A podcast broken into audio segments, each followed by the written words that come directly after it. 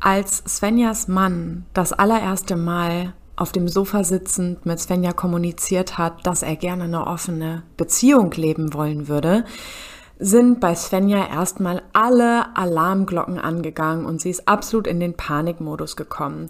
Alte Wunden von ihr wurden total getriggert und sie hatte das Gefühl oder die Gedanken von, oh, ich bin nicht gut genug und man kann doch nicht einfach in der Beziehung machen, was man möchte, er liebt mich nicht, er wird mich eh verlassen, das wird alles eh nicht funktionieren. Svenja und ihr Mann leben heute in einer sehr glücklichen, offenen Beziehung mit einem gesunden Fundament. Wir haben eine ganz großartige Podcast-Folge über ihren eigenen Weg und auch die ganzen Stolpersteine aufgenommen und sie hat auch uns in dieser Podcast-Folge echt mitgegeben, was es eigentlich braucht dafür, wenn man seine Beziehung öffnen möchte. Und wir haben das ein oder andere Vorurteil offenen Beziehungen gegenüber aufgegriffen und mal ein bisschen unter die Lupe genommen. Und ich wünsche dir jetzt erstmal ganz viel Spaß und viele Erkenntnisse bei dieser Podcast-Folge. Hallo und herzlich willkommen in dieser Podcast-Folge. Ich begrüße euch alle, die jetzt heute bei diesem super spannenden Thema und auch sehr persönlichen Thema mit dabei sind. Und ich begrüße vor allen Dingen die liebe Svenja Sörensen. Richtig schön, dass wir endlich einen Termin gefunden haben, ähm, wo wir einfach ein bisschen hier im Podcast schnacken können über ein, ich finde, ziemlich, ziemlich brisantes Thema. Ähm, ja, das Thema offene Beziehungen. Wie läuft es eigentlich? wenn man eine eigene Familie, so wie ihr, schon gegründet habt, ihr habt einen kleinen Sohn, ich kriege immer wieder über Instagram auch mit, da landen echt ein paar komische Kommentare, sehr kritische oder vielleicht auch oftmals ähm, Kommentare auf deinem Instagram-Kanal, die, finde ich, teilweise wirklich auch unter die Gürtellinie gehen und sich sehr in dein Privatleben und dich als Mutter und die Auswirkungen auf dein Kind irgendwie einmischen zu müssen was ich persönlich unter der Gürtellinie beschreiben würde oder auf jeden Fall grenzüberschreitend.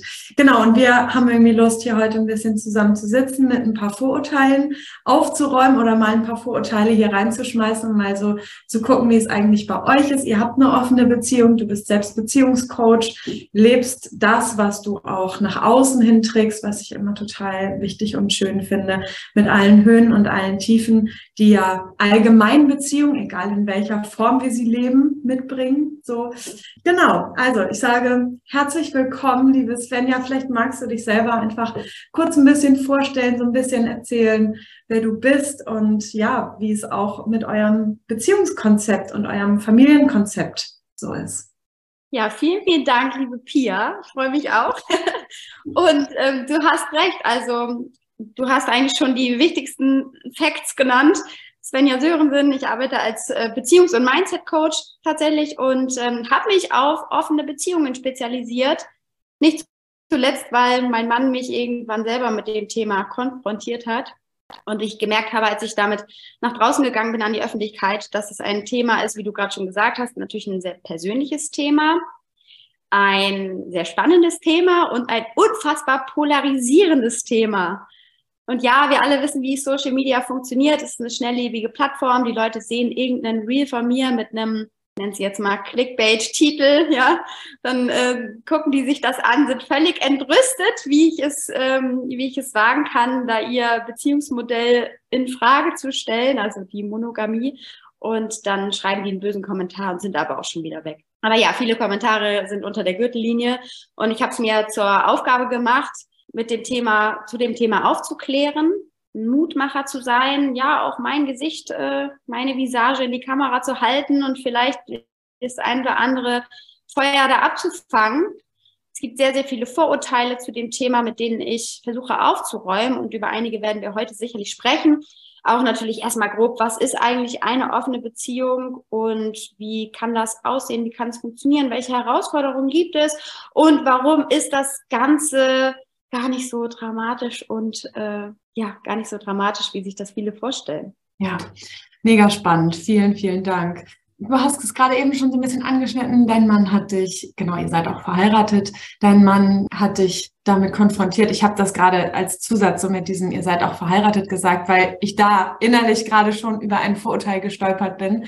Nämlich, warum eigentlich heiraten, wenn man doch eh mit allen Menschen dieser Welt, so nach dem Motto, was haben möchte, was bringt denn da eigentlich noch eine Hochzeit? Das lief so gerade parallel als Vorurteil äh, in mir ab, als ich das nochmal so kommentiert habe, dass ihr auch verheiratet seid. Das heißt, er kam irgendwann auf dich zu und hat gesagt, so, äh, Svenja, ich habe da über was nachgedacht oder mir wäre etwas wichtig. Wie war diese Situation damals? Ja, wenn er so formuliert hätte, wäre es ja noch etwas sanfter gewesen. Er hat mich eigentlich eiskalt erwischt mit der Frage, was hältst du eigentlich von einer offenen Beziehung? Er kam zu dem Zeitpunkt gerade frisch aus einem Auslandsaufenthalt ähm, aus Kalifornien wieder, er hat dort sein, sein äh, Master gemacht und kam mit dieser Idee einer offenen Beziehung quasi wieder nach Hause. Und wir haben, ich kann mich an das Setting erinnern, wir haben zu Hause auf dem Sofa gesessen, noch in einer alten Wohnung. Und dann hat er mich äh, eiskalt damit konfrontiert und mir fiel erstmal alles aus dem Gesicht. Ich habe er hat da mein komplettes Verständnis von Liebe und Beziehung auf den Kopf gestellt mit dieser Frage und so richtig fies mit dem Finger, ohne das zu wollen, in meine Wunden gebohrt. In meinen Wunden gebohrt. So richtig heftig. Also spielte sich gleich alles ab.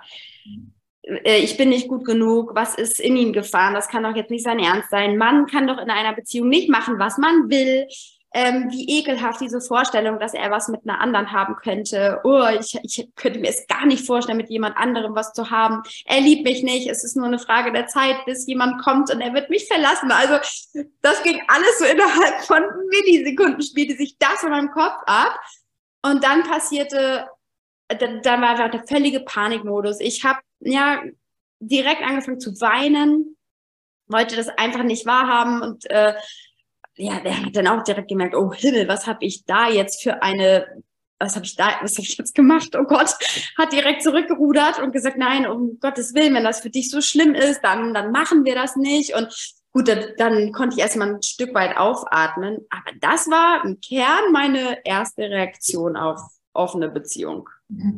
Und das ist ja so spannend, was du erzählst, finde ich, weil ich aus meiner Perspektive, wenn ich dir zuhöre, das Gefühl habe, dieses Thema oder diese Frage, die er in den Raum gestellt hat, die hat so viel in dir ausgelöst und so viel eigene Themen getriggert, die erstmal gar nicht unbedingt die Frage beantworten, hat sie ja letztendlich auch nicht, möchte ich eine offene Beziehung oder nicht, sondern erstmal ist es nur tausend Millionen Gedanken und Gefühle dazu, vor allen Dingen unangenehmste Gefühle und Themen, die sich da in uns zeigen, die auch durch andere Dinge ja getriggert werden können. Und nicht nur dann, wenn der Freund gerade auf dem Sofa neben einem sitzt und äh, fragt, sag mal, was hältst du eigentlich vom, vom Öffnen der Beziehung? Sondern er hätte wahrscheinlich auch irgendetwas anderes sagen können oder irgendetwas hätte mit einem anderen nahestehenden Menschen passieren können, dass diese Selbstwertthemen oder Selbstwertzweifel oder auch Zweifel an der Beziehung, ne, auch die können ja durch ganz viele andere Dinge entstehen. Aber Ne, das das finde ich erstmal so spannend, das auch erstmal auseinanderzunehmen. Moment, ne, da ist etwas passiert, da gab es wie einen äußeren Reiz. Und das ist meine erste emotionale und rationale Reaktion darauf. Aber die Frage, ob ich eine Beziehung öffnen möchte oder nicht, steht ja vielleicht erstmal noch auf einem anderen Blatt Papier, sondern erstmal nur, ah, okay, das ist die Frage und das ist gerade meine Reaktion. Und daraus nicht sofort weder Ja noch Nein sagen zu müssen, letztendlich auch unabhängig davon, was, was das für Gefühle auslöst. Da seid ihr wahrscheinlich hintergekommen. Ne? Ich denke mal, ihr seid da ja nicht stehen geblieben, du bist da nicht stehen geblieben, einfach nur blöde Gefühle zu haben und ne, dementsprechend ja wahrscheinlich auch als ersten Impuls eher Nein sagen zu wollen, sondern irgendwas ist in dir passiert, dass du dein Mindset und dein Gefühl dazu total verändert hast. Ne? Ja, aber nicht unmittelbar in dem Moment. Das, was du jetzt ich gesagt hast, diese Reaktion, das war ja ähm, Panik. Also, ich weiß jetzt also nicht Panik, aber hat schon was mit mir gemacht. Also starke körperliche Reaktion, Stress pur. Und wir haben dann das Thema erstmal unter den Teppich gekehrt. Der Elefant stand also im Raum.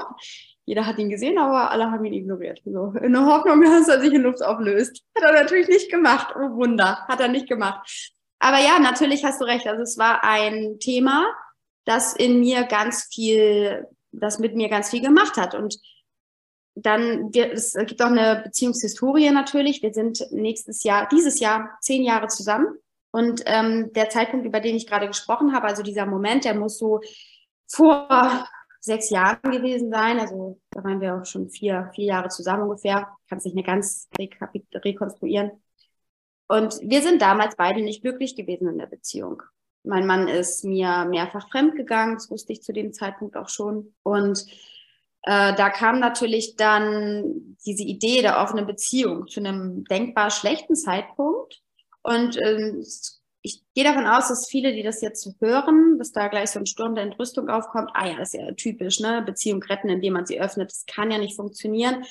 Da würde ich gleich gerne vorweggreifen, dass das so nicht gewesen ist sondern wir haben erst festgestellt, wir befinden uns in einer Beziehung, die wir so gerne wollen. Also wir lieben uns, wir funktionieren super als Team, aber an irgendeinem Punkt sind wir abgebogen.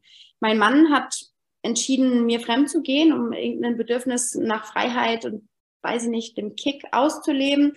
Und ich habe ja auch gemerkt, dass das war. Aber ich war so mit Scheuklappen unterwegs, nach dem Motto, wenn ich es nicht sehe, sieht es mich auch nicht. Aber natürlich war ich wie Inspector Gadget unterwegs, habe da seine sein Handy gestalkt und ich wusste einige Namen der Mädels auch und habe es aber nicht wahrhaben wollen, habe mich so sehr an die Beziehung geklammert, obwohl wir beide nicht wahrhaftig glücklich waren.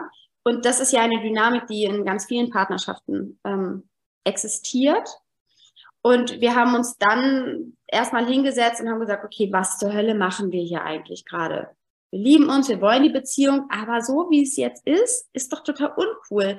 Also war erstmal die Frage, was können wir eigentlich jetzt anders machen als ähm, bisher? Das heißt, wir haben dann erstmal, auch als das Thema offene Beziehung im Raum stand, erstmal unsere eigenen Hausaufgaben gemacht und haben geguckt, wie können wir unser Beziehungsfundament stärken, um dann eventuell später zu schauen, was gibt's noch, welche Wege können wir noch gehen. Das ist mir wichtig zu sagen, dass jetzt nicht jemand vorschnell ähm, ne, schlussfolgert, okay, Beziehung retten, äh, indem man sie öffnet, funktioniert aus meiner Sicht nicht, wenn das Ganze auf einem fragilen Fundament steht. Es ist, sind also Monate vergangen, der Elefant stand im Raum, niemand hat über ihn gesprochen und irgendwann war es an der Zeit zu sagen, machen wir das jetzt oder machen wir das nicht, weil der Wunsch war natürlich nicht weg in meinem Mann.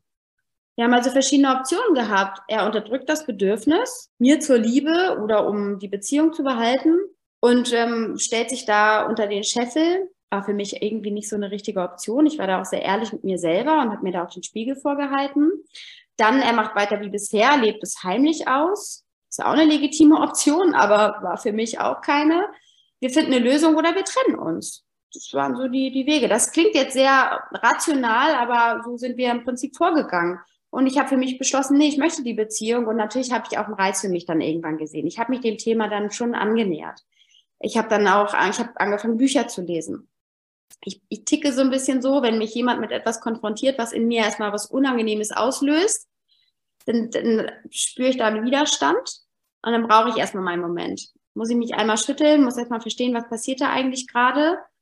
Und dann gelingt es mir auch irgendwann so ein bisschen, mich da rauszuzoomen aus der Situation. Das habe ich mir schon mittlerweile angeeignet. Und dann habe ich angefangen, Bücher zu lesen, habe festgestellt, okay, es gibt mega nice Leute, die darüber sprechen. Das klingt alles cool ähm, hey, da steckt ja auch für mich was drin, eine Chance. Ich bin auch immer jemand gewesen, der irgendwie die extra Meile gelaufen ist, wenn ich so zurückblicke auf meinen beruflichen Werdegang oder was auch immer. Also es passte schon irgendwie zu mir und ich habe es dann geschafft, mich mit dem Thema auseinanderzusetzen, auf meine Art und Weise, intrinsisch motiviert. Und dann bin ich, sind wir da so quasi vorgegangen, ganz jetzt, das ist ja totaler Abriss, aber das hat sich über Monate gezogen. Ich glaube, letztlich haben wir dann 2019 die Beziehung erst geöffnet. Ja, aber dann mit, äh, mit, mit einem Knall und das hat dann richtig, äh, das hat dann richtig Spaß gemacht und äh, dann fing es an cool zu werden. Aber ähm, ja, wenn jetzt also jemand irgendwie zuhört, der noch nie was ähm, zu dem Thema offene Beziehung gehört hat, dann kommen da wahrscheinlich erstmal diese ganzen typischen Vorurteile, mit denen ich auch konfrontiert war. Und ähm, ja, es bringt eben das Verständnis von Liebe und Beziehung, das wir eben auch mitbekommen haben vorgelebt bekommen in unserer Gesellschaft, das bringt das ganz schön ins Wanken. Ja, danke für deine ehrliche Antwort und ich war so richtig innerlich mit dabei auf eurer Reise dazu. So spannend. Wenn du von richtigem Fundament sprichst, was ihr euch erarbeitet habt, erstmal als ersten Schritt, woraus besteht das deiner Meinung nach? Was ist so wichtig, ähm, letztendlich ja ist es ja wahrscheinlich wieder eine Frage, die unabhängig davon ist, ob wir nun eine offene Beziehung, eine offene Ehe, ähm, ob wir eine monogame Beziehung, monogame Ehe oder Polyamor oder wie auch immer das Beziehungskonzept ist. Aber dieses Fundament ist wahrscheinlich etwas, wo du sagst, so, wow, das sollten alle Paare eigentlich miteinander haben. Woraus besteht das deiner Meinung nach? Es ist erstmal ein, eine Haltung dem Partner, der Partnerin gegenüber, dass diese Person ein Individuum ist und zwar auch innerhalb einer Beziehung, dass unterschiedliche Wünsche und Bedürfnisse in Ordnung sind. Ja, und da gibt es eben dieses Bild von der Symbiose der PartnerInnen, die ineinander verschmelzen und sich in jedem Bereich ihres Lebens ergänzen, dass eine Beziehung nur in Ordnung ist, wenn man keine Konflikte austrägt und sich nicht aneinander reibt. Und ähm, das ist etwas, was ich habe lernen müssen, dass Konflikte ein Geschenk sind, dass ähm, sie einem selber helfen können, auch den eigenen Standpunkt zu hinterfragen.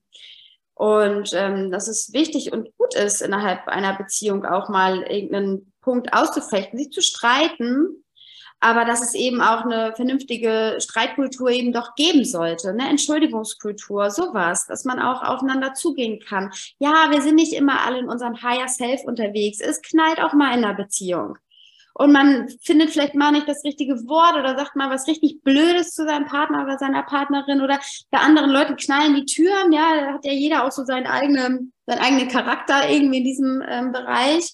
Aber ich finde das wichtig, dass Konflikte da sein dürfen, dass man sich eben auch mal streiten kann, ähm, denn das ist mir viel lieber als so eine Pseudoharmonie. Dann, dann der Punkt Ehrlichkeit, ja, also Ehrlichkeit ist ja sehr hoch gehängt in Beziehungen, aber wie viel für Ehrlichkeit vertragen Beziehungen eigentlich wirklich? Ehrlichkeit ist dann gewünscht, wenn es für die Person, die mit der Ehrlichkeit konfrontiert ist, positive Folgen hat. Ja, aber was mache ich denn, wenn mein Partner mir was sagt, und zwar ehrlich, also mein Partner ist ehrlich mit mir, das passt mir aber nicht. Entspricht nicht meiner Vorstellung. Was mache ich denn dann? Fange ich dann an, meinen Partner abzuwerten, die Beziehung direkt in Frage zu stellen? Und das gehört für mich zu einem guten Beziehungsfundament, dass man das eben nicht macht. Also diese Haltung, ne, ich sehe dich als Individuum mit, mit individuellen Wünschen und Bedürfnissen und ich ähm, ja, bin daran interessiert, dass du als Mensch auch wachsen kannst innerhalb der Beziehung ähm, ja, wir können uns streiten, ist alles in Ordnung, aber trotzdem ist unsere Beziehung irgendwie stabil. Das sind so Dinge. Ähm, Ehrlichkeit ist ein Thema, also wirklich eigene Werte für die Beziehung auch zu definieren und auch anzuerkennen, dass Liebe eben das ist, was sich nach Liebe anfühlt. Und ähm, das ist nicht, äh, wir haben natürlich auch eine Vorstellung davon, wie sich Liebe anzufühlen hat. Auch damit sind wir groß geworden. Und eben auch, ja, Monogamie ist nicht das One-Fits-All-Konzept für alle. Und auch Thema weiß ich nicht, sowas wie Umgang mit, mit Betrug, Fremdgehen und Co. Jetzt schweife ich schon wieder ab, aber äh, kommt da so ein bisschen raus im Kern, was für mich ein gutes Beziehungsfundament ist. Also so ein Umgang miteinander.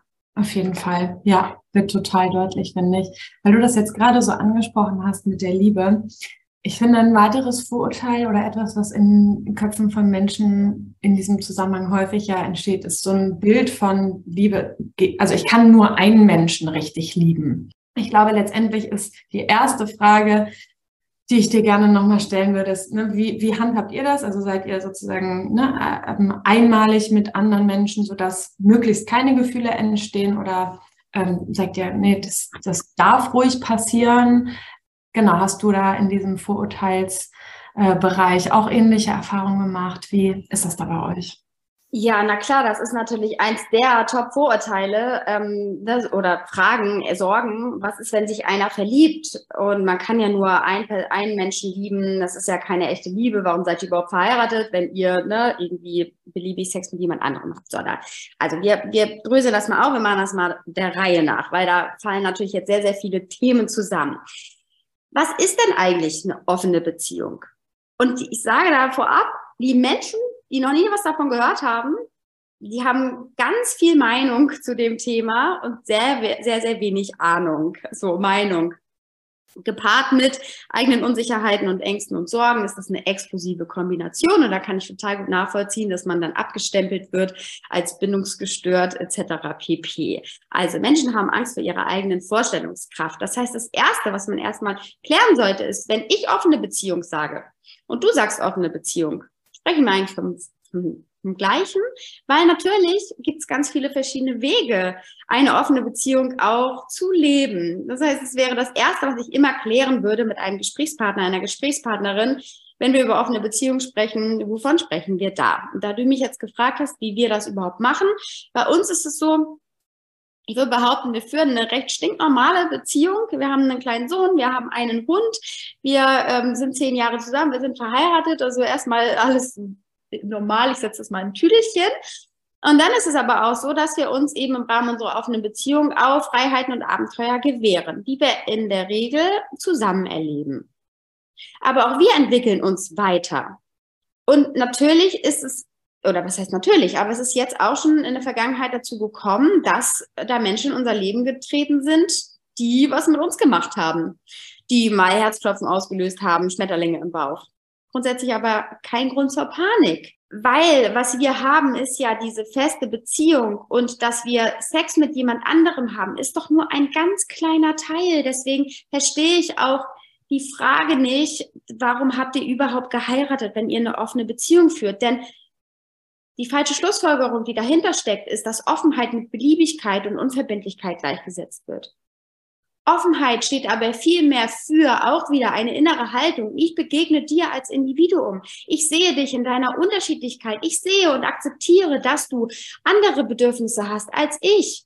Ich habe nicht die Erwartungshaltung an dich, dass du mich in allen Belangen meines Lebens glücklich machst. Das ist nicht dein Auftrag. Ich sorge selber für mich und ich, ich kann mich richtig in Rage reden. Du merkst, ich habe Gänsehaut, weil das ist so ein für mich falsches Verständnis an an den Partner, die Partnerin und auch an die Beziehung, dieses mach mich glücklich.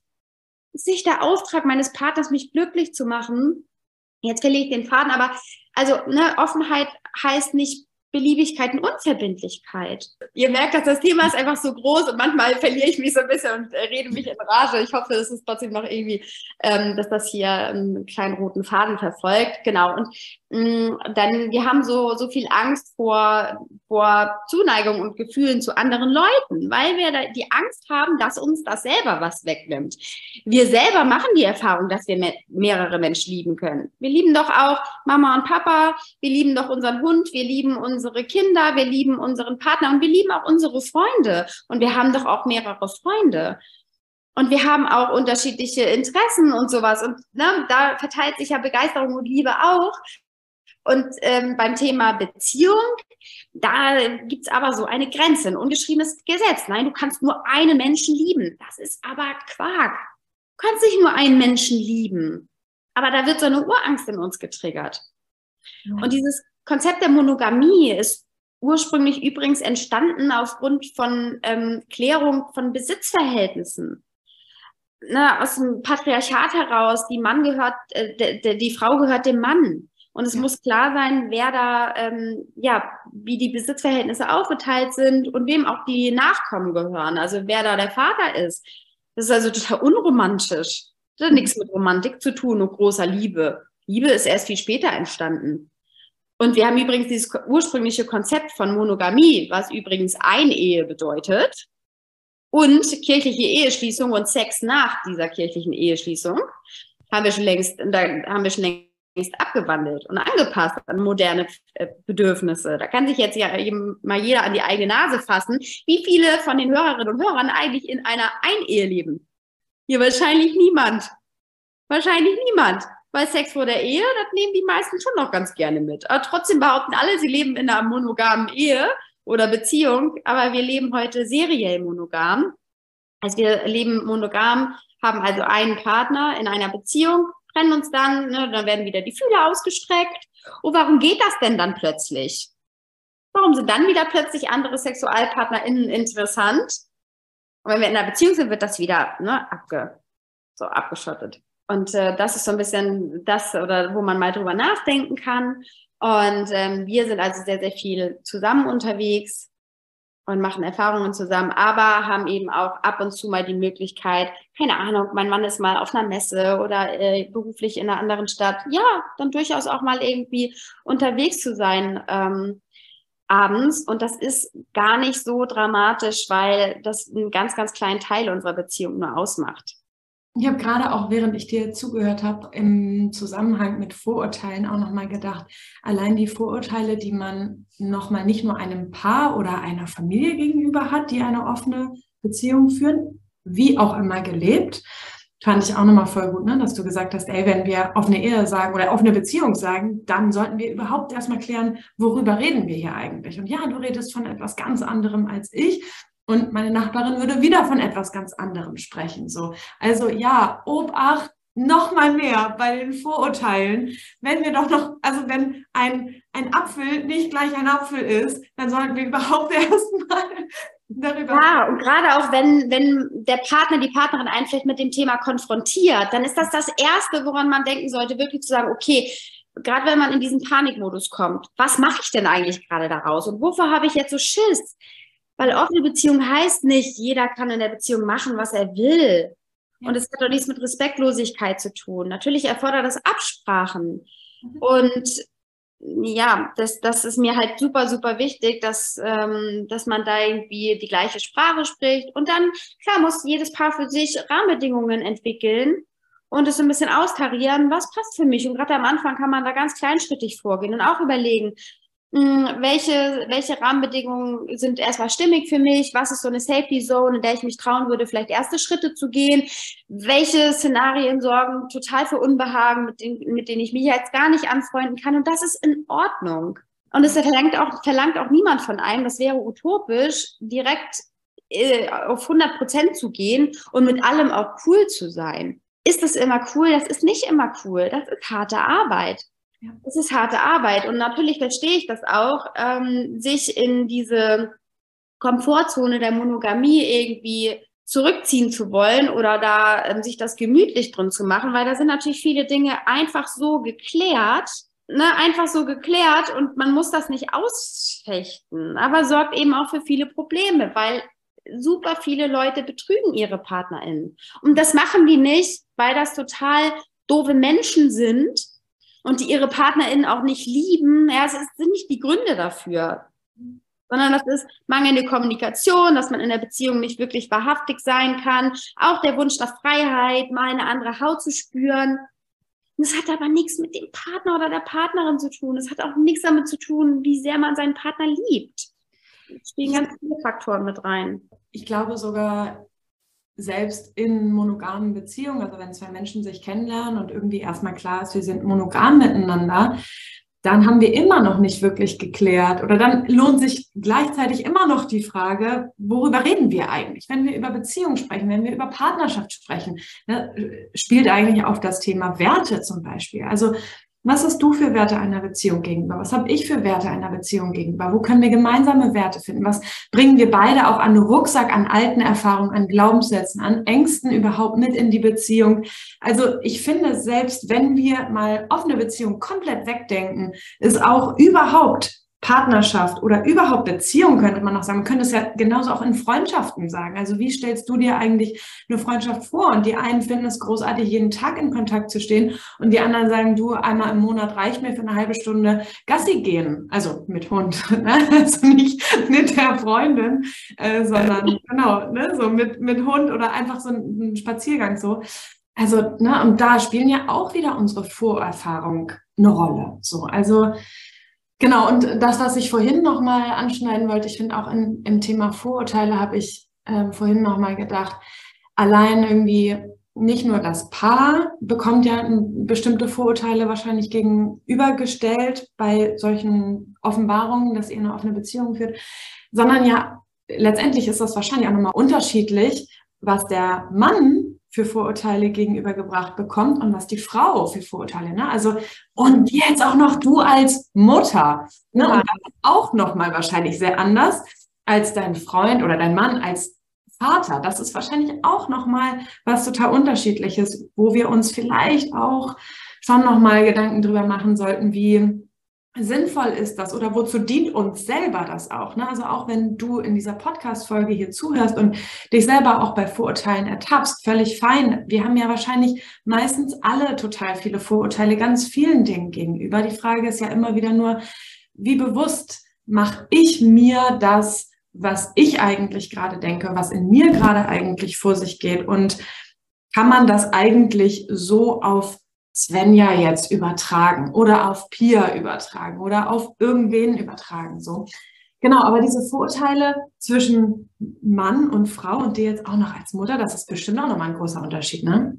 Ja, ich denke das schon und ich merke es ja auch. Ähm, und was spielt da rein? Ja, wir haben 2023, aber patriarchale Strukturen, Denkweisen sind immer noch in unseren Köpfen verankert. Auch das Thema ähm, zwischen Frauen, internalisierte Misogonie, also Frauenfeindlichkeit untereinander auch, ähm, Slut-Shaming, all das sind Begriffe, die, ähm, die es für Frauen aus meiner Sicht grundsätzlich schwieriger machen, sich mit dem Thema offene Beziehung auseinanderzusetzen und eben auch ihre Sexualität selbstbestimmt zu leben.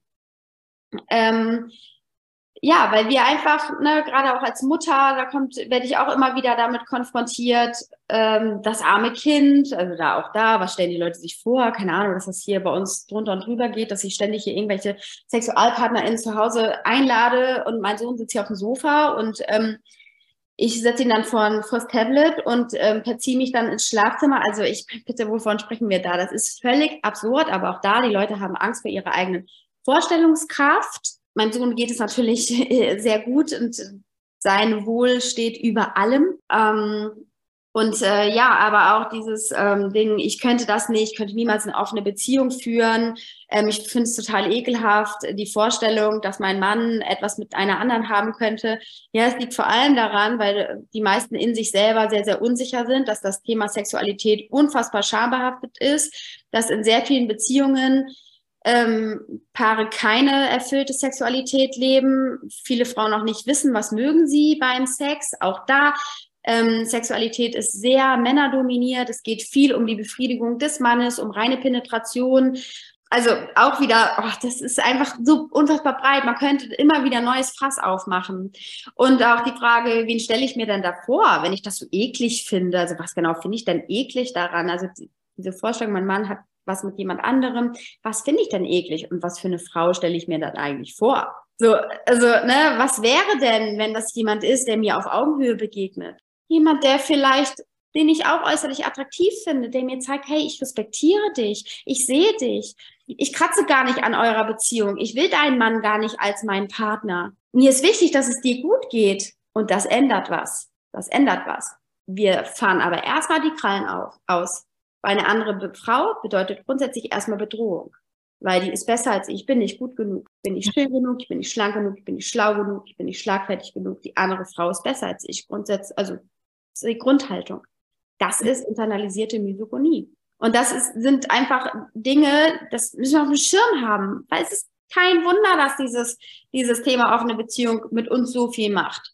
Problem ist aber nicht die offene Beziehung, weil die kann man ganz toll, wunderbar respektvoll gestalten, dass es allen Beteiligten sehr gut damit geht. Und es ist mir tausendmal lieber als ein Konzept der Monogamie, als One-Fits-All-Konzept für alle, das aber, wenn wir uns die Zahlen angucken, für ganz viele Leute nicht funktioniert. Und ja, da können wir weiter die Augen vor verschließen, aber wo führt uns das hin?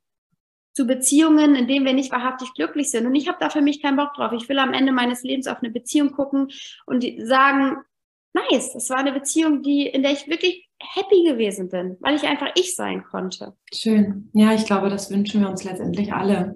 Ich hänge noch so doll an diesem Satz, den du gesagt hast, und ich glaube, so zum Abschluss mit Blick auf die Zeiten müssen wir leider ja. ein bisschen die Kurve kriegen. Leider, leider. Trotzdem dieser Satz, ich glaube, der fasst das alles so sehr nochmal zusammen und ich wollte ihn echt nochmal aufgreifen. Den Satz von dir, ne, die Menschen haben Angst vor ihrer eigenen Vorstellungskraft. Ne, das bringt es, finde ich, nochmal so sehr auf den Punkt. Wir hören etwas, gibt wieder einen bestimmten Reiz und dann geht die Post in uns ab. Und die Post ist nicht unbedingt die Realität. Das, wie Svenja ihre Beziehung führt, das, wie Pia ihre Beziehung führt, sondern die Post ist die eigene Fantasie. Und das können wir ja erstmal festhalten. Ah, in mir geht die Post ab. Also ja. Fantasie geht mit mir durch, nur weil zwei Worte genannt wurden. Offene Beziehung. Und nicht, weil Svenja das auf die Art und Weise macht und Pia das auf die Art und Weise oder noch ganz anders so. Das fand ich echt nochmal, es ist ein, glaube ich, sehr, sehr wichtiger Satz und das für sich auch immer mal wieder zu überprüfen. Sind meine Gefühle und meine Gedanken eigentlich eine Antwort auf die Realität oder auf meine Vorstellungskraft? Und wenn es meine Vorstellungskraft ist, dann kann ich ja versuchen, erstmal mit mir damit zu bleiben oder mich damit in einem angemessener, in einer angemessenen Art und Weise mitzuteilen mit meinen Gefühlen, also von mir zu sprechen, ist ja ein riesengroßer Unterschied, als Dinge auf dich zu projizieren oder dir irgendwas oder euch irgendetwas zu unterstellen oder Fragen zu stellen ja. von eigenen Fantasie zu erzählen. Finde ich super spannend, super spannend. Und dann darüber ins Gespräch zu kommen und wieder in Verbindung zu gehen, was ja am Ende nicht bedeuten muss, dass ihr dieselbe Meinung habt. Ne? Jeder darf machen, was er will, er oder sie. Und es geht überhaupt nicht um richtig und falsch, aber ich glaube so letztendlich um, um Menschlichkeit, um eigenes Bewusstsein und darüber vielleicht auch ein Stück achtsamer in sich und im Miteinander damit zu sein, was so passiert.